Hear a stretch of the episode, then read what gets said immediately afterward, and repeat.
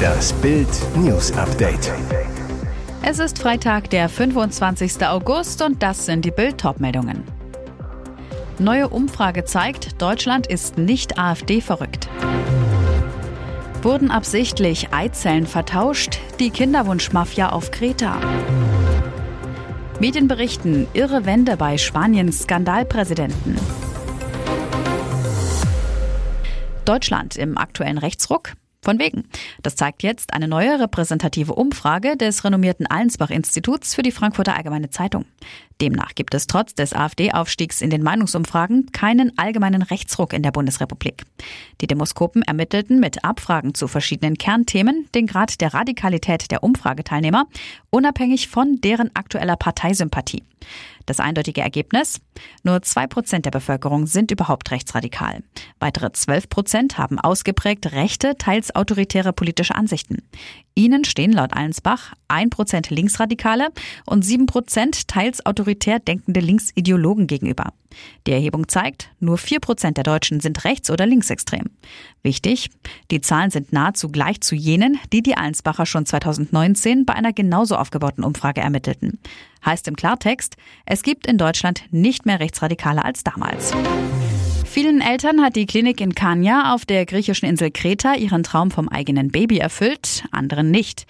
Jetzt beschleicht alle Kunden des Mediterranean Fertility Center and Genetic Services eine unheimliche Sorge. Sie wissen nicht, was bei den künstlichen Befruchtungen mit ihrem genetischen Material passiert ist. Die Klinik wurde von den Behörden geschlossen, weil die Betreiber Menschenhandel mit Leihmüttern betrieben und illegale Adoptionen von Kindern eingeleitet haben sollen. Bei der Razzia am 8. August wurden der Klinikchef und acht Mitarbeiter festgenommen. Laut Medienberichten wurden zudem 30 schwangere Frauen aus Moldawien, der Ukraine, Georgien, Rumänien und Bulgarien angetroffen. Sie stammen aus sehr armen Verhältnissen und sollen oft unter falschen Versprechungen nach Griechenland gelockt worden sein.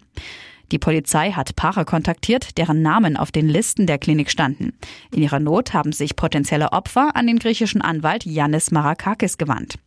Es besteht zudem ein schwerwiegender Verdacht auf genetische Verwechslungen, erklärte Janis Marakakis Bild. Mehrere Paare vermuten, dass die Klinik bei ihrem Baby die Eizellen einer Leihmutter oder einer anderen Frau verwendet haben könnte, weil den Ärzten ihr genetisches Material zu schwach erschien, ohne die Eltern darüber zu informieren. Mehr dazu auf Bild.de. Die übergriffige Kussattacke von Spaniens Fußballchef Luis Rubiales, jetzt dürfte er seinen Job bald los sein.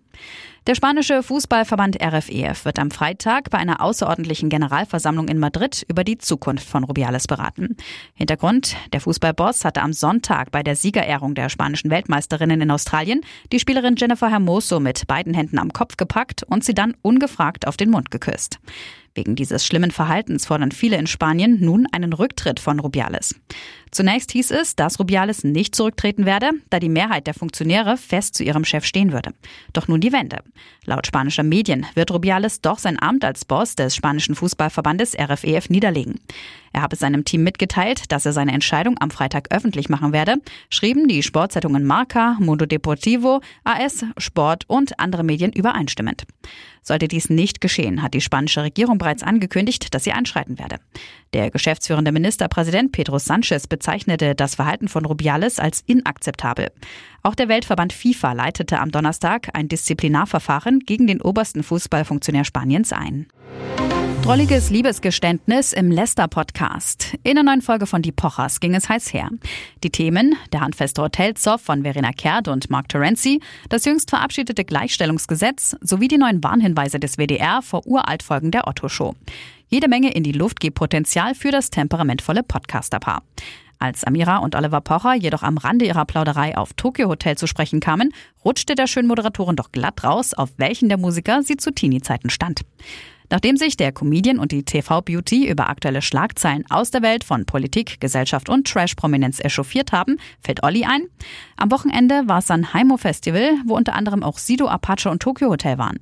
Da habe ich seit längerer Zeit mal wieder Bill und Tom gesehen. Und Gustav und Gunnar. Amira, meinst du den Schlagzeuger? Der heißt Gustav. Und wie heißt der vierte von Tokyo Hotel?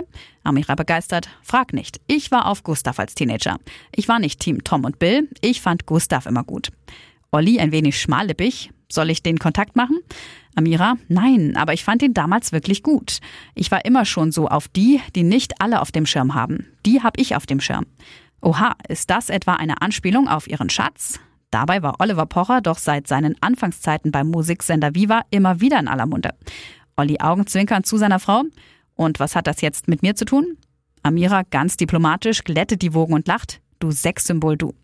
Der Comedian gibt sich daraufhin versöhnlich. Mich hatten auch nicht alle auf dem Schirm, aber zum Glück du. Glück gehabt. Und jetzt weitere wichtige Meldungen des Tages vom Bild Newsdesk.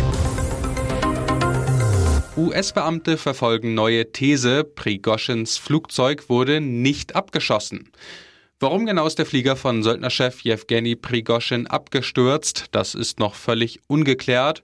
War es eine Flugabwehrrakete? Die Nachrichtenagentur Reuters meldete am Donnerstag unter Berufung auf Insider, die USA würden davon ausgehen. Auch der Wagner Telegram-Kanal Greyzone hatte schon am Mittwoch diese These verbreitet. Doch jetzt schreibt das Wall Street Journal, vorläufige Erkenntnisse nicht genannter US-Beamter sollen auf eine andere Absturzursache hindeuten. Es habe zwar einen Mordkomplott gegen Prigoschin gegeben, doch die Maschine sei nicht abgeschossen worden, sondern entweder sei eine Bombe an Bord der Maschine gewesen oder das Flugzeug sei auf eine andere Art manipuliert worden. Ein Sprecher des US-Verteidigungsministeriums machte deutlich, dass keine Informationen vorliegen, die auf einen Abschuss durch eine Boden-Luftrakete schließen lassen. Entsprechende Berichte seien nach US-Einschätzung nicht korrekt. Die US-Regierung hält es für wahrscheinlich, dass der Chef der Privatarmee Wagner bei dem Flugzeugabsturz in Russland getötet wurde. Trump hat Häftlingsnummer P01135809 grimmig im Gefängnis, Personalien, Fingerabdrücke, Polizeifoto. Kurzbesuch dauerte 20 Minuten. Verhaftung für Donald Trump längst Routine, doch diesmal war alles anders. Der Ex-Präsident absolvierte am Donnerstag eine seiner nun so häufigen Anklagereisen. Es war die vierte in weniger als einem halben Jahr. Die Sensation diesmal aber ein Mugshot, ein Polizeifoto. Grimmig starrte der ehemals mächtigste Politiker der Erde und neuerliche Präsidentschaftskandidat in die Kamera. Trump erhielt die Häftlingsnummer P01135809. Der Kurzbesuch dauerte nur 20 Minuten. Über das Bildnis staunt die Welt. Das unrühmliche Foto brachte das Netz binnen Minuten zum Glühen. Die New York Times zur Wucht des Moments. Ein Mugshot ist ein permanentes Porträt der Schande. Trump war in der Vorwoche im US-Bundesstaat Georgia zusammen mit 18 weiteren Komplizen wegen des Versuchs der Wahlmanipulation angeklagt worden. Kein ehemaliger oder amtierender US-Präsident wurde jemals angeklagt. Trumps historische Bilanz bisher. Vier Anklagen, vier Verhaftungen, 91 Anklagepunkte, schlimmstenfalls 700 Jahre Haft und jetzt auch noch ein Mugshot. Survival-Experte analysiert für Bild den Fotobeweis, der Wolfsmensch ist tief verbunden mit der Natur. Im Harz wird immer wieder eine mysteriöse Gestalt gesichtet. Eine Wanderin konnte den Wolfsmenschen jetzt im Foto einfangen. Der nackte Mann hockt auf einem Felsen, wärmt sich in der Sonne, in seiner Hand hält er einen langen Stab. Bild hat mit Survival-Experte René Golz gesprochen. Der Trainer lehrt seit 33 Jahren, wie man im Wald überleben kann. Als Bild ihm das Foto des Wolfsmenschen vorlegt, bekommt er Gänsehaut. Golds zu Bild, der Mann auf dem Foto ist tief verbunden mit der Natur. So wie er da sitzt und auf dem Boden malt, wirkt er wie ein Schamane. Das ist wie ein Blick in die Vergangenheit. Ich ziehe meinen Hut vor diesem Mann und habe größten Respekt. Die Haut habe sich der Wolfsmensch mit Schlamm oder Kohle eingerieben, um sich vor Sonnenbrand und Mückenstichen zu schützen. Das sei eine gängige Praxis in der Survival-Szene. Den Mann auf dem Foto ordnet der Experte in die Steinzeitszene ein. Die Anhänger versuchen wie unsere Vorfahren zu leben und keine modernen Hilfsmittel zu nutzen. Brisante These von Professor Hans-Werner Sinn. Bin ich eine Umweltsau, wenn ich E-Auto fahre? Es ist eine brisante These und wenn sie stimmt, muss die Regierung ihre Klimapolitik völlig überdenken. Der angesehene Wirtschaftsprofessor Hans-Werner Sinn ist sicher, E-Autos und Wärmepumpen bringen dem Klimaschutz aktuell nichts, im Gegenteil, sie schaden ihm sogar. Anfang August hatte Sinn diese Sorge erstmals in Bild geäußert, nun legte er nach, Wer ein Elektroauto fährt, beschleunigt den Klimawandel, sagte Sinn in der FAZ, und wer einen Verbrenner fährt, schont das Klima. Nutzlos, wenn nicht sogar kontraproduktiv seien die Maßnahmen aus Berlin und Brüssel deshalb. Zur Begründung erklärte Sinn, Wenn Europa auf Öl in Autos, Heizungen etc. verzichtet, verkaufen die Ölstaaten den Rohstoff einfach in andere Länder. Die Folge, die weltweite CO2-Belastung steigt weiter. Gleichzeitig behauptet er, weil Strom aus Sonne und Wind nicht immer verfügbar ist, muss in Deutschland weiter viel Braunkohle verfeuert werden, um Strom zu erzeugen. Strom für E-Autos werde damit dreckiger, denn mehr CO2 geht in die Luft. Einziger Ausweg laut Sinn ein Klimaclub, in dem sich alle großen Länder zu einem Ölstopp verpflichten.